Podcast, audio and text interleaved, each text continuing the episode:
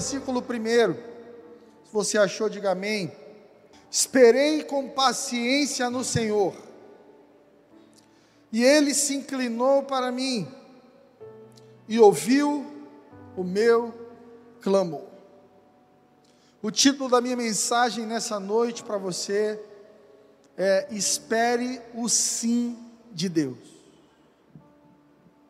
Muitos de nós nos atrapalhamos, muitos de nós abrimos mão de promessas e de uma vida boa, perfeita e agradável, de uma vida abundante, como Jesus prometeu, porque não temos paciência para ouvir os comandos do Senhor, porque fazemos as coisas de acordo com o nosso coração, com a nossa ansiedade, com o nosso desejo.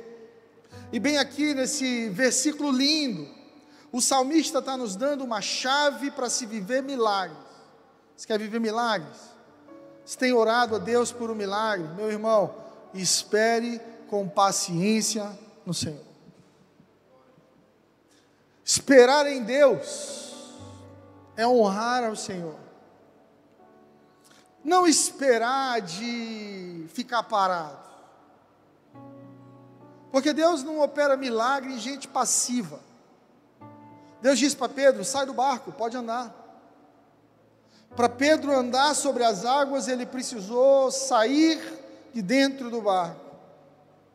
A mulher hemorrágica, por anos sofrendo, perdendo sangue, sendo tratada com, de forma indigna, porque naquela época não se tinha diagnóstico de endometriose, de hemorragia, de seja o que for. Então aquela mulher era impura. Ela era tratada como uma leprosa. Mas ela tocou nas vestes de Jesus e foi curada. É uma espera que se move em fé. Uma espera fruto de esperança, não de paralisia. Tem gente que diz assim: se for de Deus, vai acontecer. Não, não, não se for de Deus, você precisa se mover em direção àquilo que Deus tem para você, para que Ele responda com um milagre na sua vida. Porque Deus é um Deus de reação, igreja. Ele mesmo diz na Sua palavra: clama a mim e eu te responderei. Batei e abri-se-vos-á. Buscai e me achareis, quando me buscardes de todo o vosso coração. Deus espera que você o busque. Deus espera que você o deseje. Deus espera que, mesmo sem conseguir enxergar a realidade do teu milagre, dos teus sonhos, você dentro, ainda que por fora paralisado, mas dentro de você, você caminhe num progresso espiritual em constante fé. Esperei com paciência no Senhor, e Ele se inclinou para mim e ouviu o meu clamor. Você sabe esperar em Deus? Ou você faz as coisas e pede para Deus abençoar? A maioria das pessoas se atrapalha por causa disso. Casa e pede a bênção de Deus. Não, não, você pede a bênção de Deus para casar. Toma a decisão de abrir uma nova empresa e depois diz: Deus abençoe isso aqui. Deus pode olhar para você e dizer: Eu nunca quis que você trabalhasse com isso, meu querido. Eu te chamei para outra coisa. Nós precisamos ter um coração fiel, temente, humilde, para colocar aos pés do Senhor as nossas decisões, antes mesmo de confirmá-las nas nossas vidas. Esperar com paciência no Senhor é saber que pode parecer do lado de fora que é improvável, que Deus esqueceu de você. Talvez seja essa frase que eu mais ouço de quem está sofrendo: Pastor, Deus esqueceu de mim. Não, não, não. Deus não esqueceu de você. Deus está trabalhando. Deus está observando. Deus está esperando a resposta certa para que Ele possa derramar sobre você esse novo tempo que você tanto tem orado. A história de uma mulher na Bíblia, chamada de Ciro Fenícia, ela não era judia, e sua filha estava possuída de demônios. Jesus estava querendo descansar e Jesus meio que se esconde nesse dia, mas essa mulher descobre onde Jesus estava e ela vai em busca de Jesus. Jesus olha para ela e diz assim: Não é lícito pegar o pão dos filhos e dar aos cachorrinhos. Jesus ofende aquela mulher. E mais do que ofender aquela mulher, Jesus puxa para fora um sentimento de rejeição que ela carregava. Porque não era judia. Quem são os filhos? Os filhos são os judeus. Só que a Bíblia diz que ele veio para os seus, mas os seus não o receberam. Agora, todo aquele, diga comigo, todo aquele não importa se você é judeu ou não, você é piauiense, mas se você crê em Jesus como Senhor e Salvador de sua vida, você recebe o poder de ser chamado de filho, filha de Deus. Mas naquela época, as pessoas se sentiam indignas, ainda mais mulheres, que ainda até hoje são tratadas com tanto desvalor no Oriente Médio. Então Jesus confronta aquele sentimento, dizendo para ela assim: ó, não vou dar pão para cachorrinho, sendo que eu primeiro tenho que atender os filhos, não é assim que você se sente? Irmão, imagina você que está precisando de um milagre, minha irmã. Aí você encontra Jesus e Jesus diz assim: não, não, não, não, não posso pegar a bênção dos filhos e dar para os cachorrinhos. Espera um pouquinho, cachorrinho, já já eu volto. Jesus seria cancelado nas redes sociais, preconceituoso, machista. Iam colocar muitos rótulos sobre Jesus. Só que a Bíblia diz que essa mulher, ela foi humilde. Porque humildade é uma característica de quem espera em Deus. Quem espera em Deus já entendeu que ninguém mais pode resolver, só Deus. Então, pessoas que esperam em Deus são pessoas humildes. Elas estão dispostas a receber de Deus um milagre da maneira de Deus. Do jeito que quiser fazer na minha vida, Senhor, o Senhor pode fazer. Só faz, por favor. Eu quero te perguntar nessa noite, se você quando busca Deus, traz um bolo pronto para Ele, e diz assim: Senhor, abençoe isso aqui para mim, por favor. Ou se você tem dado a Deus a liberdade de fazer na sua vida do jeito dele. Às vezes você está num namoro que não é de Deus para a sua vida. Às vezes você está namorando com alguém que não é sua esposa, que não é seu marido, você está perdendo seu tempo. Aí você fica, Deus abençoa, abençoa, abençoa, e Deus, não, abre, abre o olho, cabeção. Eu tenho algo muito melhor para você. Isso aconteceu comigo. 16, 17 anos, apaixonado. Deus falou comigo, termina. Através do meu pastor, profeta de Deus, Mark Schubert na época cuidava do meu coração. A gente estava orando junto e ele disse para mim: Você está namorando? Deus falou: Termina, que a tua esposa já está pronta. Você está perdendo tempo com essa daí. Eu te pergunto, irmão: Como é que a gente termina namoro apaixonado? Hein? Explica para mim. Como é que se termina namoro apaixonado? Esperando no Senhor. Quando você entende que o que Deus tem para você é melhor do que o que você quer para você. Escuta isso. O que Deus tem para você é melhor do que o que você quer para você. Por isso a coisa mais sábia que a gente pode fazer é consultar a Deus. Senhor, é de tua vontade. Essa aqui é minha esposa, esse aqui é meu marido. Entro nessa briga ou não, Senhor? Me avisa antes, por favor. Faço essa sociedade ou não faço? Aceito esse emprego ou não aceito? Mudo de cidade ou não mudo? Casais que se divorciaram depois que mudaram de cidade. Se tivessem permanecido na mesma cidade, talvez estivessem prosperando, sendo abençoados. Porque a gente primeiro se move para depois ouvir a Deus. A regra certa, bíblica, é você primeiro ouve a Deus e depois você se move. Para te contar o fim da minha história, eu terminei o namoro. Eu fui na casa da minha namorada, chamei a mãe, o pai, a avó, morava com eles, gostava muito de mim. Eu disse: Olha, Deus me falou que você não é minha esposa. Cumprimentei a mãe, o pai, a avó, e disse, eu quero pedir perdão para vocês, porque eu fiz ela perder tempo comigo. Mas eu não quero errar, eu não quero fazê-la sofrer e nem sofrer por desobediência ou por mera paixão. Então eu vim aqui encerrar o namoro. Foi um chororô, eu também fiquei triste, com o coração dividido. Sete meses depois, eu conheci minha esposa, Flávia. Hoje nós estamos há 18 anos casados. Temos os nossos dois filhotinhos aí que você deve conhecer. E somos felizes.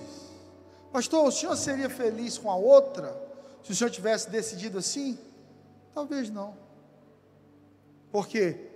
Porque a vontade de Deus para mim é boa, perfeita e agradável. Isso me faz entender que a minha vontade para mim é má, é imperfeita e é desagradável. Quais são as áreas da sua vida que estão imperfeitas?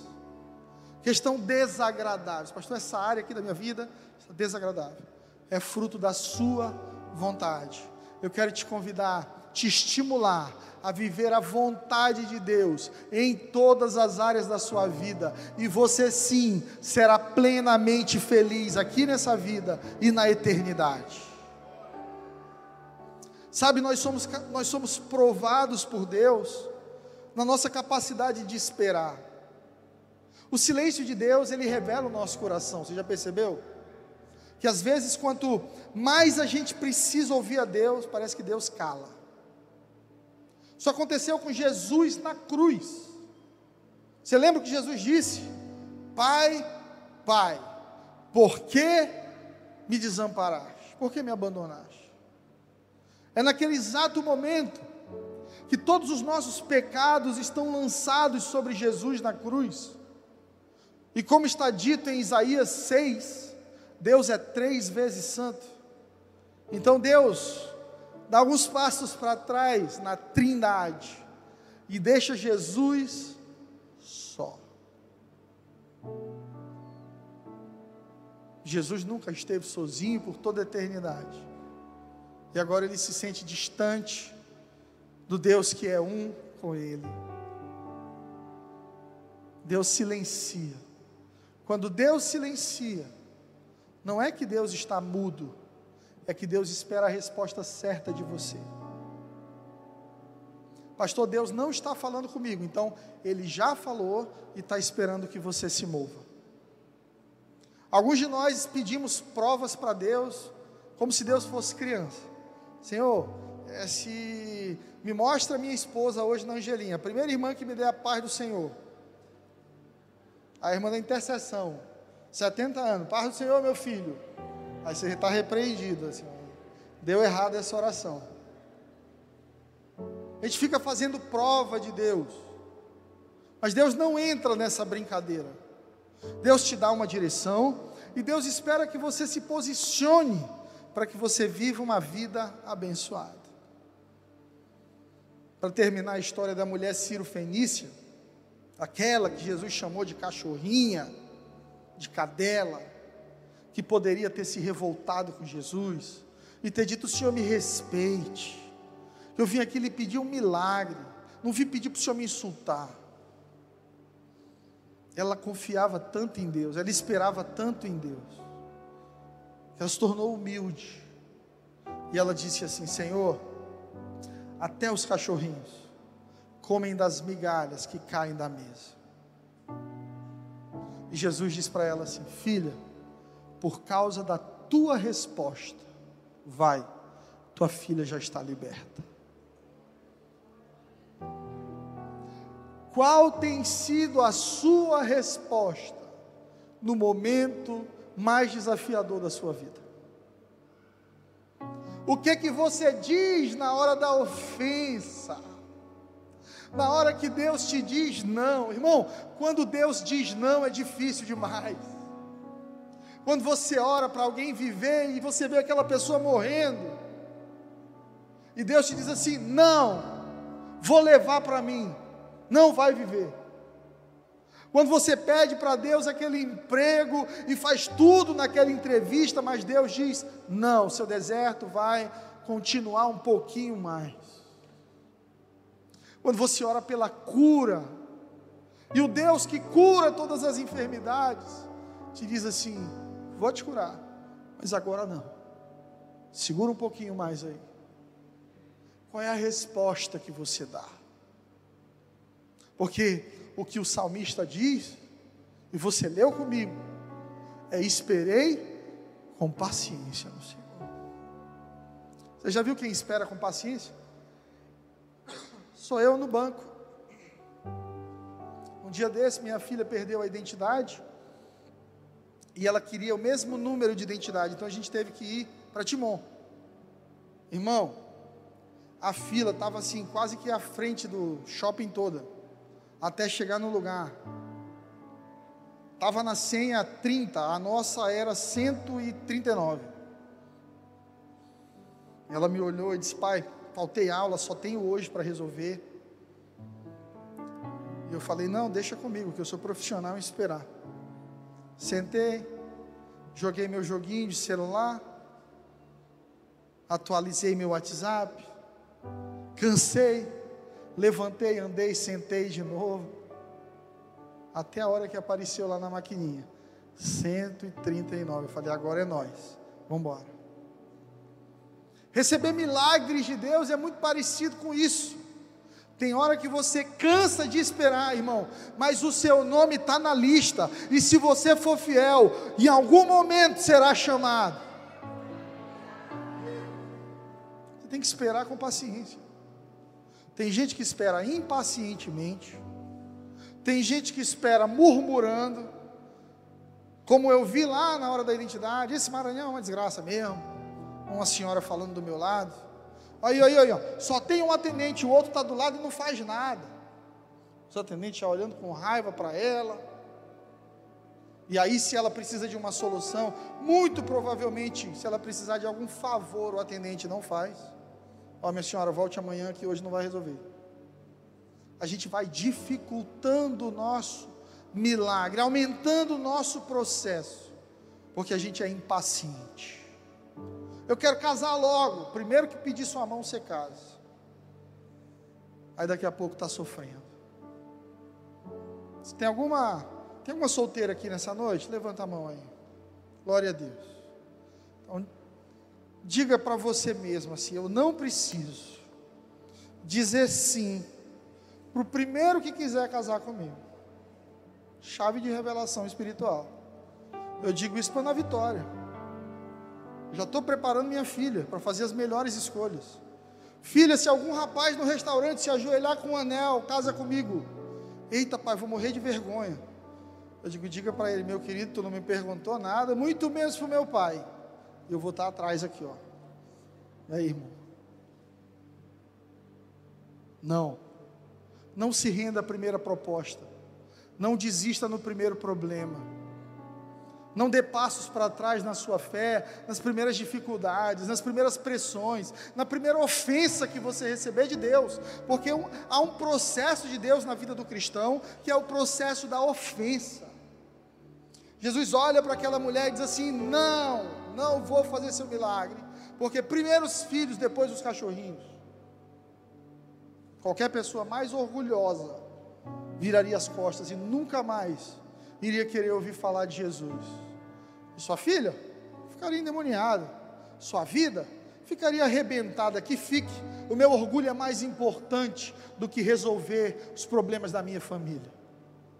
Tem muita gente assim. Não vou pedir perdão para minha esposa, porque o meu orgulho é mais importante do que salvar minha família. Não vou pedir perdão para o meu filho, para minha filha, porque o meu orgulho, a minha postura é mais importante do que salvar meu relacionamento com meus filhos. Nós vamos vivendo uma vida ruim, desagradável, imperfeita, com ausência de Deus, porque não sabemos esperar. Geração de hoje. A gente quer colocar o macarrão, três minutos, está pronto.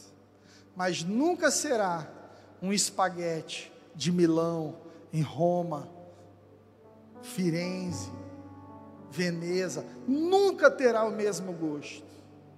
Irmão, eu comi pizza na Itália, comi espaguete na Itália, até hoje eu lembro do gosto, não tem nada a ver com o que a gente come aqui. Então a geração fast food, ela come rápido, mas nunca come bem. Assim há pessoas fast food dentro da igreja. Elas querem algo rápido, uma experiência rápida, um Deus que responda rápido, uma palavra que cure rapidamente, mas nunca se aprofundam e nunca experimentam da bondade de Deus. Ei, Deus não foi feito para ser estudado, Deus foi feito para ser experimentado. A palavra dele diz: provai e vede que o Senhor é bom. Irmão, para entender Deus, você não tem que ir para a faculdade de teologia, não, que está cheio de gente com diploma de teologia aí, traindo esposa, fumando, bebendo. Para conhecer Deus, você tem que provar, você tem que provar dele. E quer saber? Deus está disponível para você provar dele aqui agora. Jesus disse que onde dois ou mais estivessem reunidos em seu nome, ali ele estaria. Jesus está aqui já conseguiu experimentar da presença dEle? Você sentiu nessa noite o bom perfume de Cristo, a presença? Nossa, Jesus está aqui, pastor, eu posso sentir isso. Não. Às vezes a gente quer uma experiência de cima hoje. Entra na igreja rapidão, não quero conversa com o pastor, não quero saber quem é quem, não quero saber o que a igreja realiza ou deixa de realizar, eu quero pegar o meu descarrego. Estou cansado, estou estressado. Pastor, libera aí um abacadabra aí para me descarregar para eu sair bem, que próxima quarta eu volto. Irmão, a igreja Geri não trabalha com descarrego. Você está na igreja errada. A gente trabalha com reforma, transformação de vida. Jesus olha para aquela mulher e diz: Por causa da tua resposta. Que resposta você tem dado para Deus? Quando você é humilhado, você se humilha ainda mais? Ou você devolve a humilhação? Como é difícil ser humilhado. Quem já foi humilhado aqui, me entende. Como é difícil ser diminuído. Como é difícil ser ignorado. Você quer algo, ninguém está nem aí porque você quer. Como é difícil. Jesus quer que a gente aprenda da escola dele. Porque Jesus foi humilhado, Jesus foi perseguido, traído, crucificado, e ele nos disse: Olha, o meu reino é completamente diferente desse mundo. Nesse mundo você apanha e devolve, no meu reino você lava os pés dos seus traidores. No meu reino você dá pão para quem vai te trair. Perguntaram para Jesus: quem vai te trair? Aquele que colocar a mão comigo aqui para pegar pão junto. Jesus não impediu que Judas deixasse de comer. Na hora de lavar os pés de Judas, Jesus não disse: dá licença, filhão, já sei quem tu é, sai fora. Que é o que a gente faria aqui, a maioria de nós. Jesus disse: coloca o pé aqui, cara. Vou lavar teus pés, você vai me trair. Mas não é sobre quem você é é sobre aquilo que eu tenho para te dar. Isso é o cristianismo. O cristianismo não devolve a ofensa, o cristianismo se humilha ainda mais, porque ele é fundamentado no caráter de Cristo. E Jesus disse: se alguém te der um tapa no lado esquerdo direito do seu rosto, você não devolva o tapa, você vire a outra face. Você diz assim: quer mais um? Você quer bater um pouquinho mais? Parece sadomasoquismo, mas não é. É a escola da humilhação, do perdão. É a escola de transformação. Se o teu ofensor te bate, você não devolve, em algum momento ele vai se perguntar: eu tenho algo de errado, porque tudo que eu faço para essa pessoa, eu recebo em troca perdão e amor. Mas hoje a igreja evangélica vive a cultura do bandido bom, é bandido morto, CPF cancelado. Eu fico vendo crentes celebrando a morte de bandidos. Quando Jesus na cruz, como seu último ato, salvou um ladrão. O verdadeiro cristianismo, ele vai na contramão dessa religião evangélica que criaram por aí. Porque essa coisa de evangélico, católico, isso é rótulo do IBGE. Jesus nos chama de filhos, de sua igreja. Nós somos filhos de Deus Pai. Essa categorização de fé, isso é coisa daqui do mundo. Como é que eu reconheço um filho de Deus na terra igreja? Se ele for parecido com o pai. Você olhar o filho do Luiz Felipe, é a cara dele. Não precisa de teste de DNA. Se você olhar para a Vitória, você vai dizer: essa é filha do pastor Fred mesmo. Se você olhar para o Samuel, a cara de Flávio. Parece muito comigo quando eu era criança. Um verdadeiro filho se parece com o pai. Quem é filho de Deus aqui? As pessoas conseguem ver seu pai em você? Ou elas estão vendo mais de você em você? O desafio é refletir Deus, fazer as melhores escolhas, exercendo uma espera cheia de esperança e fidelidade. Hebreus 6, 11. A palavra do Senhor diz assim: Hebreus capítulo 6, versículo 11 e 12. Mas desejamos que cada um de vós mostre o mesmo cuidado até o fim, para a completa certeza da esperança, para que não vos façais negligentes, mas sejais imitadores dos que pela fé e paciência herdam as promessas. Herdam as promessas através de quê, irmão, irmã? Através da fé e da paciência. Não é só crer, tem que permanecer crendo. Tem gente que chega aqui na igreja, pastor, Deus me chamou para ser pregador.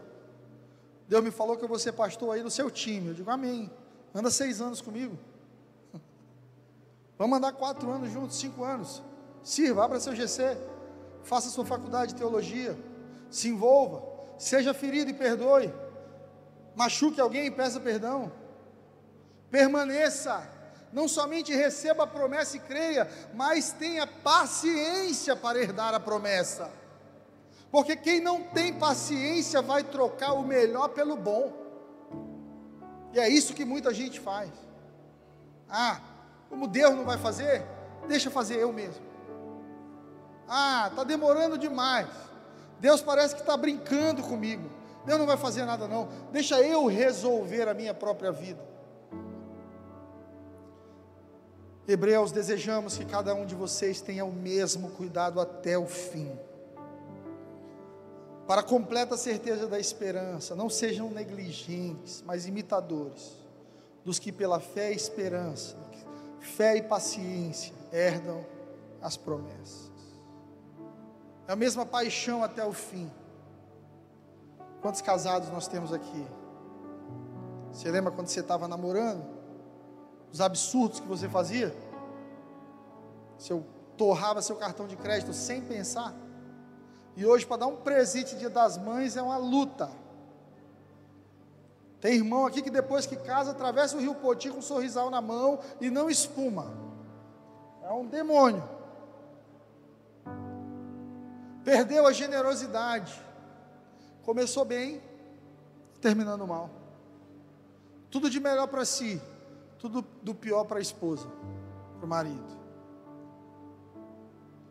Eu quero que você entenda que o convite de Jesus não é para que você o ame, mas é para que você viva o primeiro amor sempre. O convite de Jesus não é que você se emocione e venha para Ele, não. É que você viva uma vida emocionante na presença dEle. não é que você tenha um período de temor a Deus, um período onde você quer servir ao Senhor, não, uma vida de temor, uma vida de serviço ao Senhor. Eu vou fazer 17 anos pastoreando, desde os sete anos de idade dentro de igreja. Eu já fui ferido, eu já feri, eu já vi escândalos, eu já escandalizei. Tudo de ruim que tem na igreja eu já vi de perto. Se tem alguém que deveria dizer assim, eu quero distância disso. Tem muita confusão aí. Era eu. Mas sabe qual é o chamado de Jesus para mim? Ter o mesmo cuidado até o fim. A mesma fé até o fim. Proteger minha inocência até o fim. Crer e ter paciência para viver as promessas até o fim. Se Jesus quisesse uma igreja perfeita, a gente não estava aqui. Se você encontrar uma igreja perfeita, saia dela, você vai atrapalhar o esquema. A igreja é como a arca de Noé, irmão.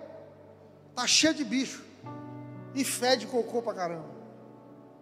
Imagina a arca de Noé, a confusão que era.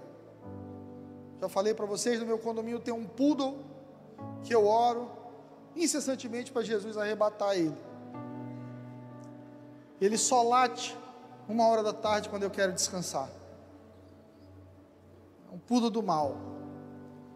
E eu fico pensando, cara, imagina, não somente poodle naquela arca, mas arara, macaco, boi, bezerro, carneiro, todo tipo de bicho berrando e sujando aquela arca. Sujando a arca. Se você entrasse na arca, o cheiro não era muito bom. Havia um incômodo ali. Mas Deus deu uma palavra de salvação para aquela arca. É ali que está a vida do Senhor. Se estiver fora da arca, está morto. Sabe o que é a igreja hoje nos dias modernos? A igreja que muita gente desconsidera. A igreja que muita gente diz assim: eu tenho minha vida com Deus, não preciso de igreja, não preciso de pastor. A igreja é a arca de Deus na nossa geração. A igreja é o povo escolhido de Deus na nossa geração, reunido num só lugar, esperando pelo livramento, pela promessa, pela terra da promessa, por uma nova estação. Não caia nesse papinho de que dá para servir a Deus sem fazer parte de uma igreja. Porque, pelo que eu sei como pastor, Jesus morreu pela sua igreja. Efésios 5 diz que nós devemos amar as nossas esposas como Cristo amou a igreja. Ei, a igreja nós, não é só você não, bonitão, não é só você não, lindona, nós somos a igreja do Senhor, nós reunidos, eu sozinho sou indivíduo, nós juntos, a igreja do Senhor Jesus na terra. Você pode até ter uma relação individual com Deus como filho, mas como igreja, não existe igreja de um, existe igreja de dois ou mais. Dois ou mais, diga para o seu vizinho: dois ou mais. Só um é filho. Você quer chamar de igreja? Dois ou mais. Tem que reunir, tem que congregar. A mesma fé e paciência dos que herdam promessas. Quem herda promessa não pula etapa. Quem herda promessa, não tenta ensinar enquanto está aprendendo. É uma grande tentação. Hoje em dia, na internet, a gente é tentado a ensinar coisas que a gente ainda está aprendendo. Todo mundo é professor de alguma coisa, todo mundo está vendendo um curso de alguma coisa. Tem gente te vendendo curso pra, sobre como ficar rico, tentando ficar rico, vendendo curso para você. Recentemente eu vi no Twitter um menino com um livro na mão e, e o livro era assim: Como criar seus filhos bem. E o menino escreveu: Esse é o livro do meu pai, que eu não vejo há 25 anos, abandonou minha mãe. É desse tipo de cultura que eu estou falando. Uma cultura que ela tem pressa em ensinar, mas ela é tardia em aprender. Sabe onde eu quero estar? Eu quero estar na cadeira de aluno. Eu quero aprender constantemente. Porque só pode ensinar quem aprende. Só pode falar quem ouve. Só pode cuidar quem é cuidado. Pergunte para o seu pastor. Pergunte para o seu amigo que diz que é pastor, para o seu parente. Quem cuida de você? Está cheio de pastor aí que se autoconsagrou. Eu sou pastor em nome de Jesus. Amém. Abriu aí, comprou 50 cadeiras, começou. Pergunte para essa pessoa: quem te autorizou? Quem caminha contigo? Quem cuida de você? Muitas vezes ninguém. E aí eu quero te proteger e te ensinar.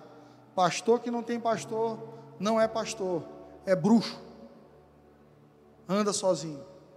Igreja, não existe um, não existe autoconsagração, não existe eu quero, eu faço. Não, não, não, não, não. Nós somos um corpo. Você lembra daquela música?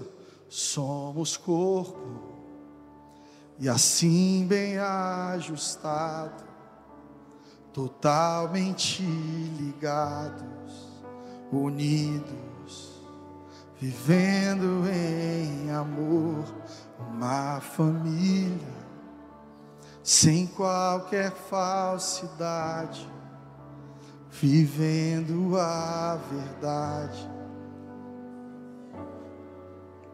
A glória do Senhor. Eu quero te dar um exemplo prático de fé que Deus me deu mês passado. Eu amo a farm. Eu cuido daquele lugar como se fosse meu. Deus fala muito comigo ali, é um lugar abençoado por Deus. E eu sei cada árvore daquele lugar, cada muda de planta, cada pinheirinho que eu comprei, mandei plantar. E mês passado o pastor Júlio me mandou uma foto, uma das nossas árvores, durante a chuva, virou de lado totalmente. E eu briguei com ele, cara, como é que você deixou isso acontecer? Será que foi cupim? O que será que foi? E ele disse: Não, pastor Fred. O problema dessa árvore é que ela cresceu demais e as suas raízes não acompanharam. Me mandou uma foto das raízes, a árvore com 3, 4 metros e as raízes com um metro no máximo. E é esse o perigo que muitos de nós corremos. Quando crescemos para cima, mas não desenvolvemos para baixo. Porque desenvolver para baixo pede paciência, pede esperança. Como é que se constrói um casamento poderoso, hein? É saindo toda sexta e sábado para beber, na balada com os amiguinhos? É postando foto dando beijinho, desenrola, bate, joga de lado. Tá lá, o casal feliz, maravilhoso. Desliga a câmera, o pau canta. Irmão, crescer para baixo no casamento, ninguém vê. Quando você se sacrifica para honrar o outro, quando você perdoa o imperdoável, quando você se diminui para que o outro possa realizar os sonhos dele primeiro, quando você está vendo ali seu marido saindo para jogar bola e você com o menino no braço chorando dia e noite, Casamentos poderosos são construídos quando Deus puxa para baixo as suas raízes. Da mesma maneira, empresas poderosas são construídas, não no Instagram, querido, mas no dia a dia, quando você acorda cedo, sai tarde, quando você acompanha cada processo da sua empresa, quando você conversa com seus funcionários, quando você reduz custo, quando você melhora o produto que você está entregando, ninguém está vendo isso. Fé se desenvolve não com fotinha de Instagram na igreja, é quando está só você e o Espírito Santo no seu quarto. É quando vem propostas do mundo para te tirarem da presença e você diz: Não, eu não vou negociar a minha fé, eu não abro mão daquilo que Deus está construindo na minha vida. Só herda a promessa quem é paciente, quem sabe obedecer. A palavra diz assim: Ouvi os vossos profetas e prosperareis. Tem gente que não ouve ninguém, muito menos pastor. Ah, não ouvi palavra de pastor? Vou fazer do meu jeito. E toma na cabeça. Aí volta para o pastor, pastor deu errado, me ajuda. Te falei, irmão. Te falei, irmão. Ouve conselho. Seja humilde. Abra o seu coração. Espera, seja paciente. Você quer um bom casamento? Seja paciente. Você quer vencer a depressão? Seja paciente. Depressão não se resolve com remédio, Xanax e todos os outros remédios aí para ansiedade, psicotrópicos. Não é com remédio que você vai resolver depressão. Não é só com psicoterapia que você vai resolver depressão. Paciência. Dá tempo ao tempo. Fazer novas leituras da vida dá tempo para aprender a se amar. Alguns de nós aqui nunca fomos amados por nossos pais, e por isso temos uma profunda dificuldade de nos amar. A gente, tem prof... a gente tem dificuldade de amar os outros porque a gente nunca foi amado, a gente não sabe o que é amor. E para a gente aprender a se amar, paciência. O mandamento é amar o próximo como a ti mesmo. Qual que é a medida para eu amar você? É a que eu uso para mim. Por que, que tem gente se matando aí fora? Se insultando, se esculhambando, se perseguindo, que não se ama. Se não se ama, vai amar alguém? Jamais. O projeto de Deus na sua vida de restauração completa é que você ame ao Senhor. Quando você amar a Deus, você vai entender que você é filho dele. Quando você entender que você é filho dele, você vai amar isso. Você vai entender, eu tenho valor, porque Deus me chama de filho. Se eu tenho valor, o meu próximo tem valor também. Diga para quem está do seu lado aí, você tem valor. Uma mente saudável é fruto de paciência. Às vezes a sua mente é uma bagunça e vai levar dois, três anos para você ser saudável. Você vai ter que quebrar muitos paradigmas. Você vai ter que perdoar muita gente, pedir perdão para muita gente. Por que, que tem gente que se suicida? Porque é impaciente, é orgulhoso, quer solução para ontem. Eu não estou disposto a recomeçar, pastor. Eu não estou disposto a começar de novo. Eu não quero passar por isso. Prefiro morrer. Eu já disse aqui que quem tira a própria vida não quer morrer, quer parar de sofrer. Só que parar de sofrer é um processo. Anos muitas vezes anos de tratamento, anos de fé, anos de frequentar uma igreja, anos de colocar conselhos em prática, anos de trabalho para se conseguir o que se quer. Deus é um pedagogo, não um gênio da lâmpada. Deus é um professor. Você diz, Deus, resolve minha vida ali. Vem caminhar comigo. Entra na sala de aula não é só esfregar a lâmpada, não, filhão. Você vai andar no caminho de milagres, mas você tem que seguir o Mestre. Amém? Um cristão forte é fruto de quê? Paciência e fé. Eu já estou finalizando. Eu espero que Deus esteja falando contigo. Mas para que você tenha ideia de que esse desafio da paciência não é um desafio só nosso. Quando Deus prometeu um filho para Abraão, levou 25 anos para que Deus cumprisse a promessa. E a gente aqui agoniado porque Deus está dois anos demorando, um ano, seis meses sem responder nossas orações.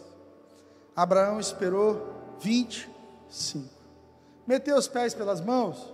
Sim. Como é que chama o nome da tentativa de Abraão de gerar a promessa? Ismael. Alguns de nós aqui estamos gerando Ismaéis, quando não queremos esperar no Senhor. Meu irmão, minha irmã, te falo com carinho de pastor. Se você quer viver a boa, perfeita e agradável vontade de Deus, espere. Espere. Deus prometeu a José que ele seria governador do Egito sobre toda a sua família. Com 17 anos ele é vendido como escravo pelos irmãos, e quando tinha 30 anos, as coisas começaram realmente a acontecer na vida de José. 13 anos de processo. 13 anos sofrendo. Essa semana eu recebi minha plaquinha do YouTube, vocês viram? Ninguém viu, pelo amor de Deus.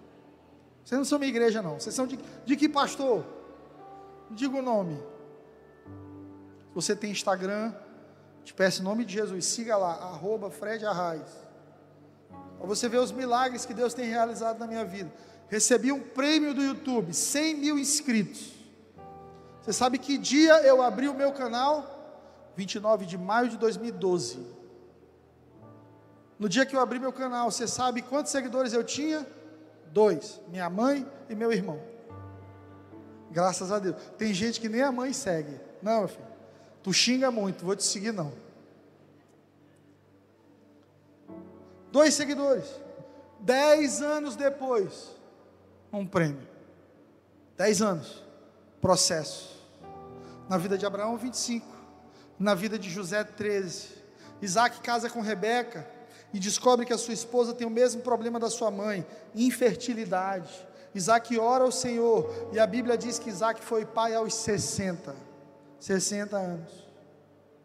Anos esperando Deus abrir a madre da esposa, não abandonou a esposa, não arrumou outra esposa para ele, não humilhou a esposa, não botou a culpa na esposa, não, foi orar, e como resultado da oração, viveu um milagre poderoso. Davi, Davi recebe o óleo na cabeça do profeta Samuel. Aí se acha que ele sai dali para o palácio? 15 anos, esperando o cumprimento da unção, da promessa. Tem coisa que Deus te diz hoje, que vai acontecer daqui a 30 anos na sua vida, se você permanecer fiel à promessa. Tem coisa que Deus está te mostrando hoje, só daqui a 10 anos Deus vai te permitir acessar. Mas Deus está te falando para que você posicione o seu coração da maneira correta. Você sabe quando Deus me falou da igreja de Elim Teresina? 2013. Eu botei meus pés aqui em 2018. Deus é um contador de histórias, de promessas. Deus gosta de comunicar. Então Deus vai chegar para você e vai dizer: Olha, eu quero fazer algo grandioso na sua vida. Eu te escolhi para tocar a sua geração. Eu vou te levantar como um advogado poderoso. Eu vou te levantar como um grande empresário. Eu vou te levantar como uma enfermeira que vai mudar a enfermagem no mundo. Eu vou te levantar como um grande palestrante. Vou te levantar como um grande pastor. Aí tem gente que acha que já deve pegar o microfone e subir aqui e começar. Não, irmão. Cresça para baixo Deus me falou que vai me levar às nações, pastor. Cadê seu passaporte? Você já tirou? Não. Então você vai para Bacabal. Vai para Timon. Vai para perto aqui primeiro. Paciência. Pastor, eu tenho uma promessa que eu vou morar nos Estados Unidos com a minha família. Você já estuda inglês? Tem uma promessa que eu vou me casar. Você já tem se preparado para ser um bom marido? Nós precisamos ser proféticos para não gerar Ismaéis. Gálatas 4:1 e eu termino aqui. Digo, pois, que todo tempo que o herdeiro é menino, em nada se difere do servo. Vou repetir. Digo, pois, que todo tempo que o herdeiro é menino, em nada se difere do servo, ainda que seja senhor de tudo mas está debaixo de tutores e curadores até o tempo determinado pelo Pai. Isso aqui, regra jurídica. Ninguém pode herdar nada até os 18. Paulo está falando sobre esse princípio. Então você é filho do Wilson Mateus, bilionário. Mas você tem 10 anos de idade, morreu, você e o funcionário do Mateus são a mesma coisa, não decidem nada. Enquanto você é menino, você é um herdeiro sem acesso.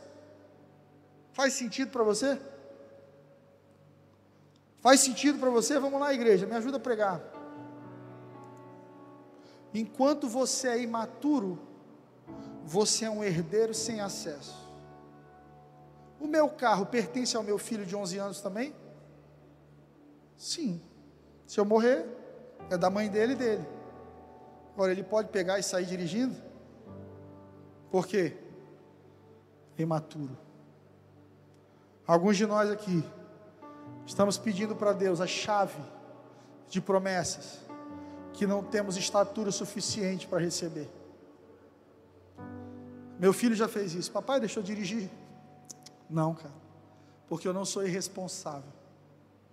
Mas vai chegar o tempo, filho, em que esse carro vai ser seu também. Vai poder levar sua namorada para passear. E papai vai ficar muito orgulhoso. Papai, posso tocar na sua melhor guitarra? Não. Por quê? Porque você não sabe tocar. Primeiro um violão tonante para você. Aí você toca no tonante, aprende, aí papai te deixa tocar na minha melhor guitarra. Da mesma maneira, Deus Pai faz assim contigo e comigo. Deus, o Senhor podia abrir essa porta para mim? Deus olha, eu quero tanto, mas você precisa crescer mais. Eu quero tanto, mas eu preciso que você amadureça. Eu preciso que você se desenvolva. Eu preciso que você seja mais humilde. Eu preciso que você perdoe as pessoas. Eu preciso que você aprenda a pedir perdão. Eu preciso que você aprenda a orar. Eu preciso que você seja menos materialista. E quando nós crescemos, que você esteja preparado, verdade. Porque quando nós atingimos essa estatura, que a Bíblia diz, do homem aperfeiçoado, Deus nos entrega acesso. Ei, tem uma chave na mão de Deus com teu nome.